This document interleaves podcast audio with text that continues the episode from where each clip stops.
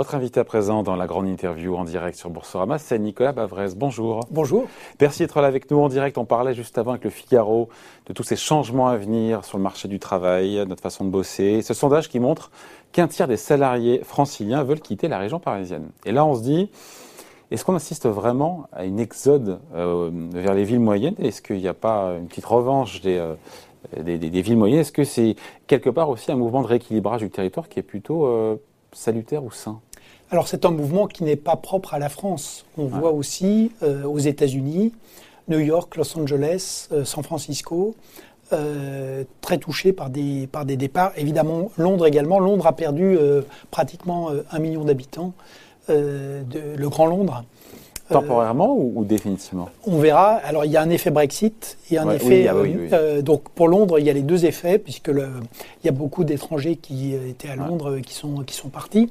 Mais donc il est vrai que les métropoles aujourd'hui vont vont connaître une forme d'exode à long terme elles resteront gagnantes, mais il va y avoir un trou d'air. Si on prend par exemple la France, les métropoles depuis 2000 jusqu'à l'épidémie avaient créé pratiquement 85, 81% des emplois mm. et euh, elles sont à l'arrêt pour ce qui concerne les créations d'emplois mm. euh, depuis le, choc de l'épidémie. Et si on, repart un peu, j'allais dire, dans l'histoire, ce qui est intéressant quand on regarde par exemple la grande peste noire qui a tué le tiers des habitants de l'Europe en 1348-1350, ou euh, euh, la grippe espagnole qui a correspondu à la fin de la Première Guerre mondiale, à chaque fois, on a eu des grands changements. Donc le, la peste noire, il y a eu des, des par exemple au, Royaume-Uni, il y a euh, ce qui était l'Angleterre de l'époque, il y a eu 1200 gros bourgs qui ont été rasés de la carte, mmh. qui ont été désertifiés, et il y a eu des gains de productivité derrière très importants, une augmentation des, des, salaires et des gains de productivité parce qu'il y avait beaucoup moins de gens. Il a fallu mieux les payer. Et puis les villes ont essayé de réattirer de, la main-d'œuvre. Euh, pour les territoires, c'est bon On parle de territoires laissés euh, en jachère, en déshérence euh, alors, qui voient la population décliner. C'est vrai que ça va être. Ça rééquilibre un petit peu. Le... Ça va rééquilibrer avec pour un avantage quand même aux villes moyennes situées à une heure et demie ou deux heures des, des, des, grandes métropoles. C'est-à-dire qu'il faut jamais oublier que oui, c'est les villes moyennes, mais que la proximité de la métropole va quand même continuer à être très importante et que c'est quand même les métropoles euh, qui vont continuer à, attirer le, développement. Mais, c'est vrai qu'on va avoir des, modes de vie qui vont se transformer. Donc tout ce qui a été dit sur l'importance du télétravail, euh, et, en même temps des tensions qui vont naître parce que euh, le télétravail euh, ne peut pas fonctionner pour tout le monde. Donc on va avoir un écart entre les cadres, toute une série de métiers de conception où le télétravail euh, est tout à fait facile. Et puis des emplois de première et de deuxième ligne. On apprend encore des inégalités, après les inégalités salariales, de patrimoine. Oui, mais on en revient toujours à la même chose. C'est aussi ce que montrent euh, d'ailleurs le, les études de, de, de, celui qui vient d'avoir le, prix du jeune économiste, c'est-à-dire que la robotisation, contrairement à ce qu'on dit, ne détruit pas d'emplois, elle en crée, mais ce ne sont pas les mêmes. Donc qu'on raisonne révolution numérique, qu'on raisonne transition écologique, qu'on raisonne impact de l'épidémie, le secret, ça va toujours être de former les gens, de les accompagner pour qu'ils puissent, euh, pour qu'ils puissent s'adapter et ne pas simplement subir ces évolutions. Si on veut essayer de les freiner ou de les arrêter, on sera évidemment perdant. Donc il faut les accompagner. Pour ça, il faut par des exemple, sous. Et pour ça, il faut des sous. Oui, mais il faut de l'argent public.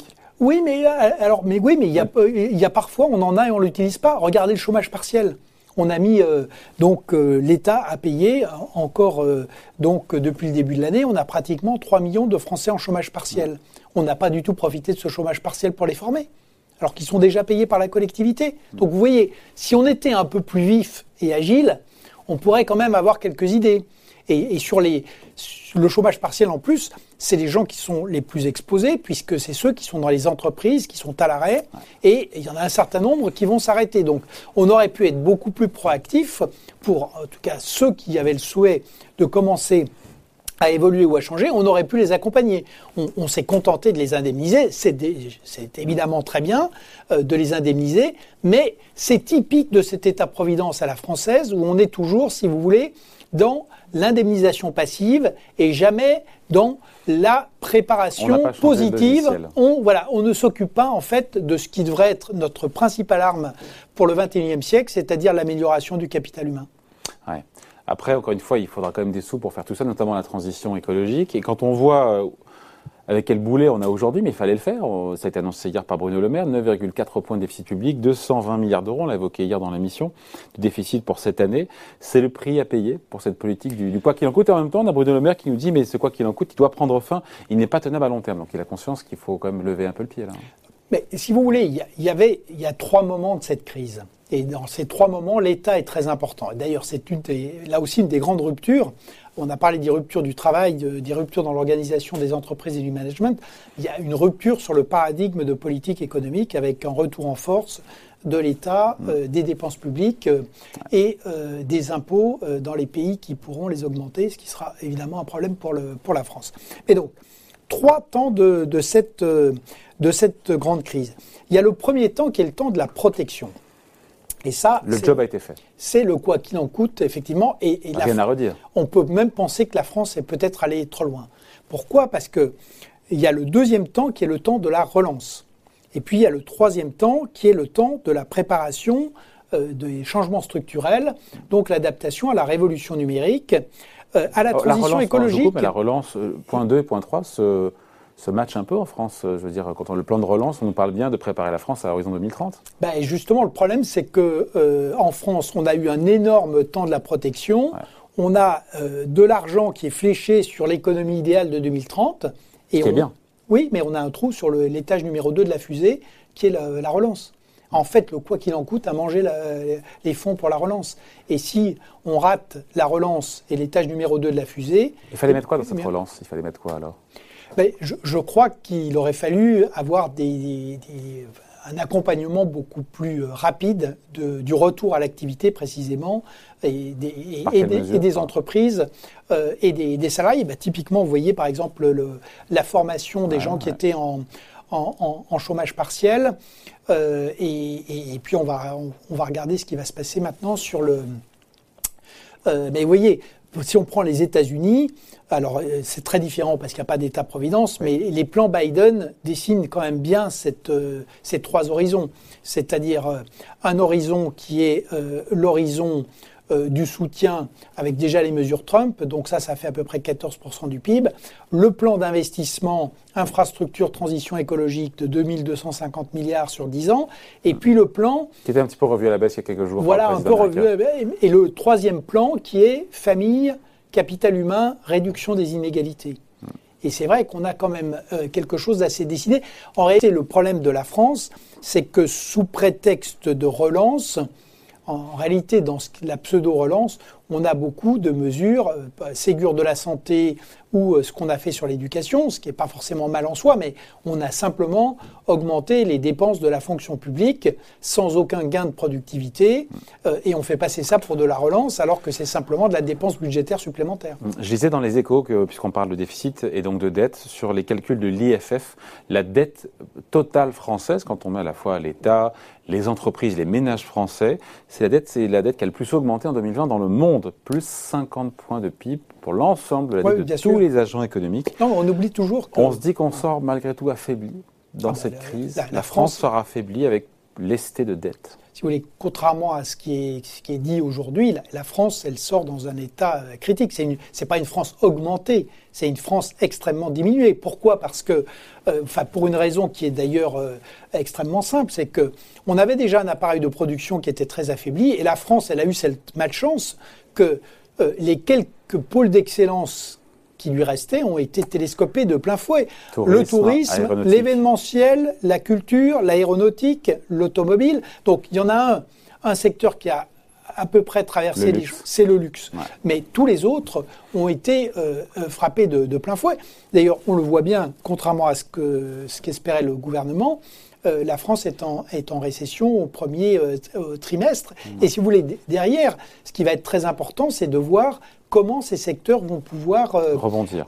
rebondir. Quand on prend par exemple l'hôtellerie de luxe, euh, on s'aperçoit que ça ne va pas être hmm. simple. Les, touristes internationaux vont mettre du temps à revenir. Après, on a Doctolib qui affirme que, puisqu'on parle maintenant de vaccination, parce que c'est ça, la sortie de crise, elle passe par une campagne de vaccination, autant on a pu euh, gloser et euh, admonester, attencer le gouvernement sur le début de cette campagne, autant aujourd'hui, le Doctolib nous dit, objectif 30 millions de personnes vaccinées, enfin au moins une dose, avec une, première dose sera atteinte dans 9 jours, soit 5 jours d'avance sur le calendrier du gouvernement, avec un seuil de 50% de primo-vaccinés le 21 juin.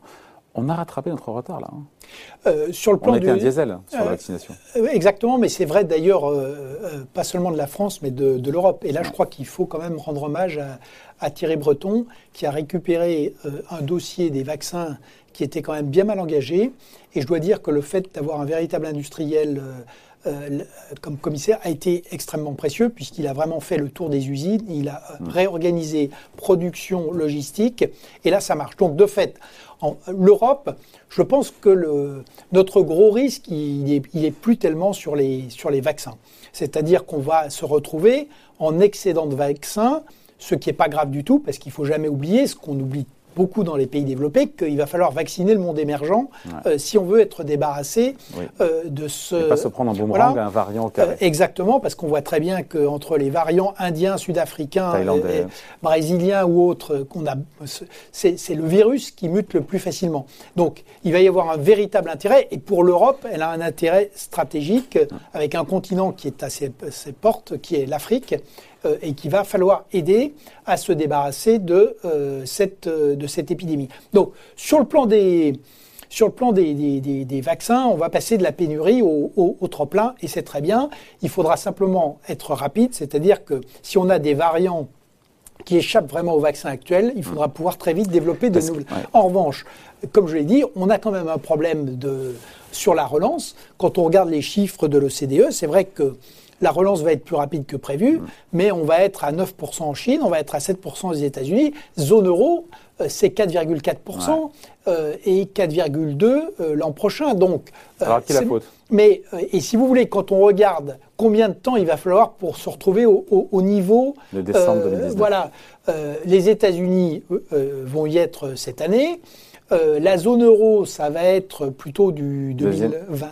Euh, fin 2022, début 2023, et les grands émergents, euh, comme l'Inde, le Brésil, l'Afrique du Sud, ça va prendre entre 3 à 5 ans. Donc ça donne quand même euh, une idée de, de l'intensité du, du, choc. Et puis enfin, il y a deux types de risques qu'il ne faut pas oublier, même si aujourd'hui on a tendance à les sous-estimer.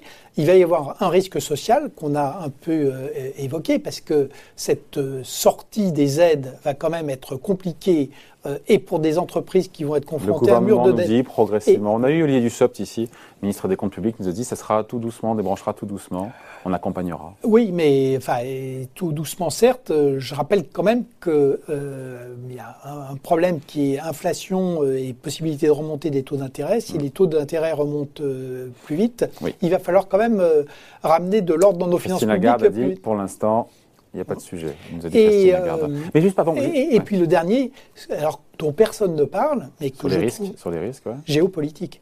Parce que quand même, quand on regarde l'Europe, si vous voulez, ce qui s'est passé euh, en Biélorussie, c'est quand même quelque chose d'extravagant. C'est un peu l'équivalent du euh, blocus de Berlin en 48. C'est quand même un changement de monde. Que maintenant on ait des régimes autoritaires qui se permettent de faire des actes de piraterie aérienne sur un avion euh, européen qui relie deux capitales de, l'Union. Hmm. auparavant, Vladimir Poutine avait quand même massé 100 000 hommes à la frontière ukrainienne. Euh, la situation du Moyen-Orient est quand même tout sauf stabilisée. Le Sahel, on voit avec le Mali que les, choses également sont euh, extrêmement compliquées. Donc, ce qui est frappant, c'est que Là aussi, vous voyez, pour les vaccins, je pense que l'Europe a vraiment fait le, travail. Pour la relance, là aussi, ça a été un côté diesel, mais si les versements se font rapidement, sur les 750 milliards d'euros, euh, ça, peut, ça peut aller. En revanche, sur la géopolitique, je pense mm. que euh, l'Europe n'y est pas du tout et qu'elle reste dans le déni, qu'on a des partenaires qui acceptent de, de, parler de souveraineté européenne en matière commerciale, en matière industrielle, en matière technologique, mais qui sont... Alors là, il y a c'est le mauvais côté de l'élection de, de Joe Biden, c'est que pour la plupart de nos partenaires européens, on est de retour à l'Amérique de 1945 qui va s'occuper de... Et donc on a remis les clés aux États-Unis pour qu'ils s'occupent de la sécurité du continent avec euh, la Russie ou avec euh, la Chine ou avec la Turquie. Et je pense que euh, c'est malheureusement un, pari qui est un mauvais pari parce que d'abord, il y a beaucoup de choses que l'OTAN ne couvrira jamais, à commencer par le terrorisme et les migrants, ce qui est quand même pas des petits thèmes. Et je pense que également pour, par exemple, les relations avec la Turquie, euh, ce ne sont pas les États-Unis seuls qui vont régler nos problèmes avec euh, Recep Erdogan. Hmm. Je reviens sur cette campagne de vaccination et sur les variants. On a comme des Britanniques qui sont largement en avance sur nous en termes de campagne de vaccination. Et pourtant, ils redoutent l'arrivée, encore une fois, de euh, l'avènement de ce variant indien.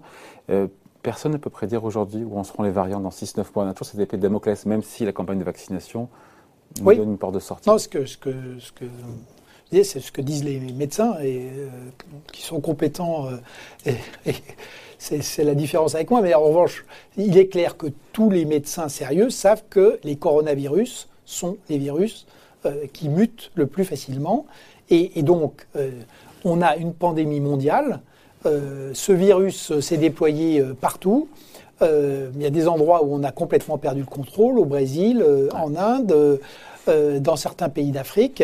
Et donc, les risques de mutation sont évidemment très grands. Mais ce que j'indiquais quand même, le facteur d'optimisme, c'est qu'on sait maintenant, notamment avec euh, les, vaccins ARN messagers, c'est que normalement, on, serait capable, selon les laboratoires qu'ils ont développés, on serait capable très vite de, développer euh, des vaccins qui pourraient cibler des, formules qui seraient plus contaminantes ou plus dangereuses mm. et qui ne seraient pas couvertes par les, par les vaccins actuels. Mm.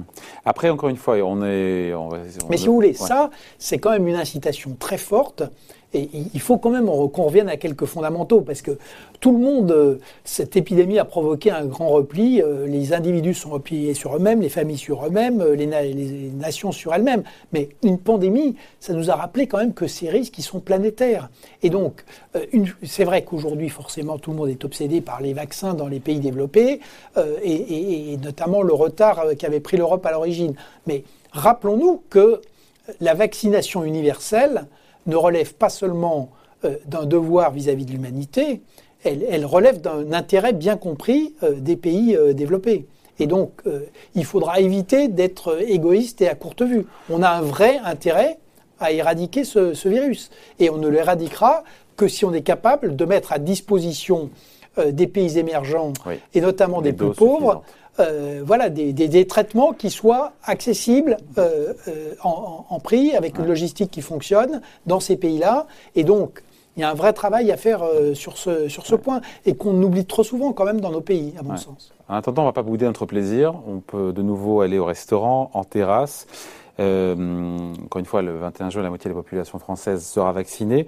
L'embellie économique sera quand même devant nous.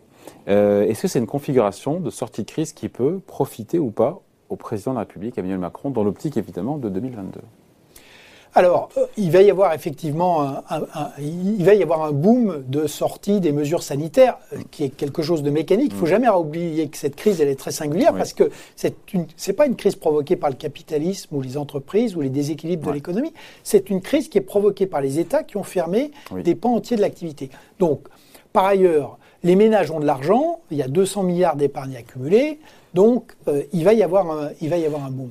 Le pari d'Emmanuel Macron, c'est celui du quoi qu'il en coûte. C'est-à-dire qu'en réalité, ce que ce qu'est en train de faire euh, euh, Emmanuel Macron et son gouvernement, ce qu'ils sont en train de faire, c'est d'essayer de bâtir un pont de dépenses et de bulles de, de, de, la dépense et de la dette publique jusqu'à l'élection présidentielle. Mmh. Donc, de surfer sur euh, et, d'éviter justement d'avoir le mur de la dette et du chômage. Est-ce que ça peut lui profiter politiquement? Et donc, en tout cas, c'est son pari. Euh, et c'est un pari, euh, comme toujours dans une période de boom. On voit d'ailleurs que la cote de popularité des, dirigeants remonte plutôt pour l'instant. c'est un pari qui peut, qui, en tout cas, c'est aujourd'hui très clairement la stratégie qu'il essaie, de, qu'il essaie de mettre en œuvre. Et, ça suppose de, retourner, j'allais dire, l'opinion, d'avoir le bénéfice de la sortie de l'épidémie, de l'amélioration de la sortie, ça suppose quand même d'arriver à contenir les, risques, et notamment les, risques sociaux et les risques de colère politique avec la partie de la population qui euh, euh, bénéficierait moins de ce retour à la normale. Hum. Apprendre à ce scénario d'un duel, encore une fois, entre Marine Le Pen et Emmanuel Macron pour 2022, qui se confirme, en tout cas, qui se renforce, qui se renforce à, chaque sondage. Euh, qu'est-ce qui pourrait troubler cette affiche qui paraît de plus en plus probable, pour ne pas dire inéluctable, en tout cas probable Je crois qu'il n'y a jamais rien d'inéluctable. Si vous regardez les dernières élections présidentielles, à chaque fois, il y avait un, match qui était annoncé euh, et les Français ont fait des choix qui étaient euh, différents. Mm. Donc je crois qu'aujourd'hui, l'électorat est extrêmement euh, mobile. Mm. On a effectivement... Avec un second tour qui est dans la marge d'erreur, il hein, faut dire. Et, et, par ailleurs, aujourd'hui, la France est en... le risque d'arrivée de l'extrême droite au pouvoir n'a jamais été aussi fort pour une raison claire, c'est que tout ce qui fait euh, tout ce qui favorise l'extrême droite, c'est-à-dire euh, la déstabilisation de la classe moyenne, une grande crise euh, économique avec du, chômage, une insécurité galopante, l'impression que la démocratie fonctionne mal et que les dirigeants euh, et la délégitimation des, dirigeants, tous ces curseurs seront au, maximum. Donc c'est d'ailleurs là, pour le coup, la stratégie de Mme Le Pen, qui est de ne pas prendre de risques et de laisser la situation et ses adversaires faire campagne, euh, faire campagne mm. pour elle. Donc, on a un risque politique majeur sur la France en 2022. je crois que, bon, au-delà des, des, forces en présence, c'est vrai que la gauche est divisée euh, et par ailleurs en, petite forme. On a une évolution euh, de l'électorat à droite. La stratégie politique du président de la République, c'est de casser les républicains après avoir cassé le Parti socialiste euh, lors de la dernière élection. Il utilise les élections régionales pour cela. Donc, le, de fait, la grande question, c'est est-ce qu'il est, est-ce qu'un candidat arrive à s'interposer eh à droite euh, Parce qu'un candidat de droite au second tour fait un meilleur score face à Marine Le Pen qu'Emmanuel Macron. Et, donc, c'est ce risque politique qu'Emmanuel Macron essaye de, gérer de deux manières. Donc, casser euh, les républicains avec les régionales et par ailleurs l'alliance implicite avec Nicolas Sarkozy qui euh, voilà. Alors bon, ça c'est la partie tactique politique, elle est très importante. Ensuite, le fond de cette élection, parce qu'il faut quand même en parler, ça rejoint ce que vous disiez, c'est que la France va arriver dans un état euh, d'extrême faiblesse euh, dans cette euh, élection. Elle a quand même beaucoup perdu de substance économique. Elle a une société qui est quand même divisée, éclatée, qui a jamais été aussi fragilisée sans doute depuis les, années 30. Elle a perdu beaucoup de son crédit en Europe et dans le monde. Il y a un état de droit qui vacille, une insécurité quand même très forte. Euh, des problèmes euh, euh, de, terrorisme djihadiste. et donc, si vous voulez, le, le, problème qu'il faut qu'on arrive à aborder, c'est qu'on n'est plus dans on dépasse de beaucoup des problèmes de relance. La France est vraiment un pays à reconstruire. On est comme en 1945, il faut trouver les moyens de faire émerger un nouveau pacte économique et social, mais aussi un nouveau pacte démocratique. Et c'est de ça qu'il faudrait parler. C'est ça, c'est ça les, vrais thèmes. C'est pas le menu des cantines scolaires. Donc, euh, euh, et, c'est là où on va voir s'il reste un peu de ressort dans cette démocratie. C'est, j'allais dire une fois, quelles que soient les têtes d'affiche, est-ce que la démocratie française va faire en sorte que cette fois-ci, on débatte euh, des, vrais, sujets, des vrais thèmes, et d'avoir vraiment justement ce, débat de fond sur qu'est-ce que euh, la France veut être euh, au XXIe siècle. Euh, faisons le constat, parce que cette épidémie elle a été un, formidable révélateur de tous les dysfonctionnements, les faiblesses, etc. Elle a montré aussi qu'il y avait des sources de rebond en France, avec la vitalité de la société. Si on prend le système de santé, le côté étatique a totalement failli.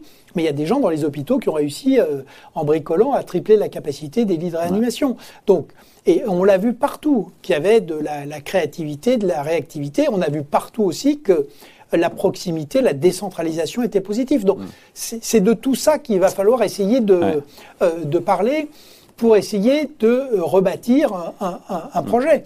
Mais, Mais le, risque, le risque politique en Europe, il est sur la France aujourd'hui. Alors, il y a un risque. En Allemagne aussi. Il y a des élections en Allemagne aussi. Voilà. Hein. Mais législatives le, le risque sur l'Allemagne, euh, il, est sur la nature de la coalition. Entre les Verts, et, éventuellement. Voilà, et les conséquences que, parce que les, les Verts risquent d'avoir un rôle central dans la prochaine coalition. En fait, c'est pas tellement sur l'économie et le capitalisme. Ils vont accélérer la transition écologique, mais les Verts sont euh, tout à fait acquis à l'économie de marché euh, en Allemagne. Euh, en revanche, sur la politique étrangère, euh, ils seront plus sur les valeurs, donc plus éloignés du mercantilisme, de la diplomatie mercantiliste de, de. Merkel.